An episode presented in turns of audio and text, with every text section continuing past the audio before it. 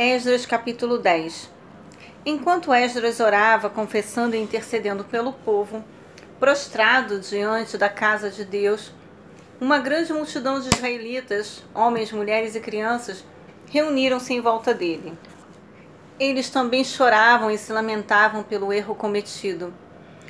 Então Secanias, filho de Jeiel, um dos descendentes de Elão, dirigiu-se a Esdras e lhe propôs: temos sido desleais para com nosso Deus quando celebramos alianças e matrimônios com mulheres estrangeiras dentre os povos pagãos da terra. Entretanto, é certo que há esperança para Israel. Façamos, pois, agora mesmo uma aliança com o nosso Deus, de que mandaremos embora todas as mulheres pagãs e os seus filhos, conforme o conselho do meu Senhor e dos que amam e temem diante dos mandamentos do nosso Deus que tudo seja feito em conformidade com o que orienta a Torá, lei. Levanta-te, pois a ti compete agir. Contudo, estaremos ao teu lado. Coragem e mãos à obra. Assim que ouviu estas palavras de encorajamento, Esdras se ergueu e convidou os chefes dos sacerdotes e dos levitas e todo Israel a jurar que fariam como acabava de ser declarado. E eles juraram: Esdras retirou-se de diante da casa de Deus e dirigiu-se ao aposento de Joanã, filho de Eliasibe. Enquanto permaneceu ali, não comeu pão, nem mesmo bebeu água, porque chorava amargamente por causa da infidelidade dos exilados. Mais tarde ouviu-se uma proclamação em Judá e em Jerusalém, para que todos os que retornaram do exílio se reunissem em Jerusalém. E os oficiais e líderes baixaram uma convocação geral e decidiram que todo aquele que dentro de, dentro de três dias não comparecesse perderia todos os seus bens e seria excluído sumariamente da comunidade dos que voltaram do cativeiro. Reuniram-se, pois, todos os homens de Judá e de Benjamim no prazo de três dias em Jerusalém. Era o vigésimo dia do nono mês. Todo o povo se encontrava na praça da casa de Deus, temendo e tremendo por causa da decisão que seria tomada em relação ao assunto já conhecido e porque chovia muito forte. Então o sacerdote Esdras se levantou e declarou-lhes: Cometestes uma infidelidade muito grande, estabelecendo alianças e desposando mulheres estrangeiras e pagãs. Aumentastes desta forma ainda mais a culpa que pesa sobre todo Israel. Contudo, agora rendei graças a Yahvé, o Senhor, o Deus de vossos pais e executai sua santa vontade, separando-vos dos povos e das práticas pagãs da terra e das mulheres estrangeiras. A assembleia inteira passou a responder em alta voz: Sim, nosso dever é agir de acordo com tuas ordens. Mas o povo é numeroso e estamos na estação das chuvas, não se consegue ficar ao relento. Além disso, este assunto não se resolve de fato em um dia ou dois porquanto somos muitos os que fomos rebeldes e erramos neste ponto. Que os nossos líderes possam ter permissão para representar toda a comunidade.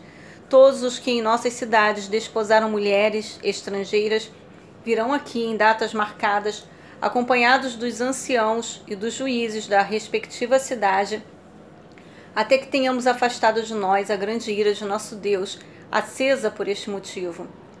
Somente Jonatas, filho de Azael, e Jazéias, filho de Tiquivá, apoiados por Mesulão e o levita Sabetai, se, se manifestaram contra essa sugestão. Assim, a comunidade dos que retornaram do exílio decidiu agir conforme o proposto. O sacerdote Esdras escolheu chefes de família, um de cada grupo familiar, todos eles convocados por nome. E no primeiro dia do décimo mês, eles se assentaram para investigar e julgar cada caso. No primeiro dia do primeiro mês, terminaram de avaliar todos os casos de casamento com mulheres estrangeiras. Entre os descendentes dos sacerdotes, revelaram-se estes que se haviam casado com mulheres estrangeiras. Dos filhos de Jesua, filho de Josadaque e seus irmãos, Maazéias, Eliezer, Jaribe e Gedalias.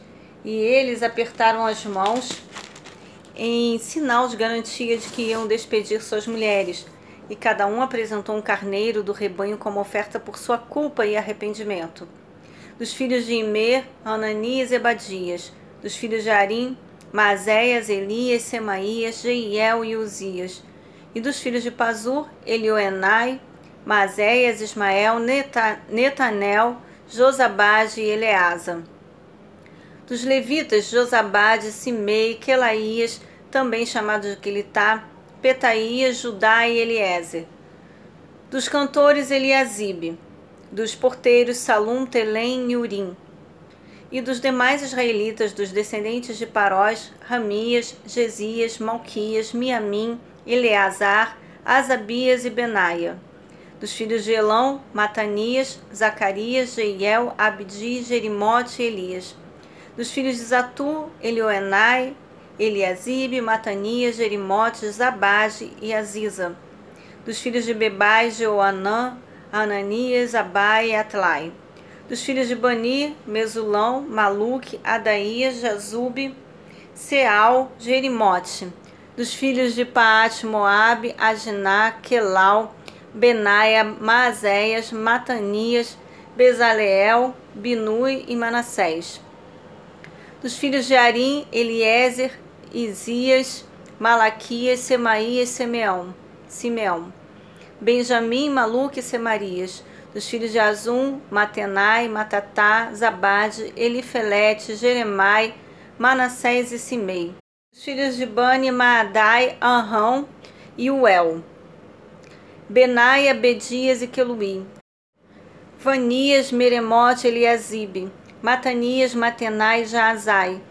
Dos filhos de Benui, Simei, Selemias, Natã, Adaías, Maquinadibai, Sazai, Sarai, Azareel, Selemias, Semarias, Salum, Amarias e José dos filhos de Nebo, Jeiel, Matitias, Abade, Zebina, Jadai, Joel e Benaías. Todos esses homens haviam desposado mulheres estrangeiras. Eles tiveram que se divorciar delas e as despediram com os seus filhos.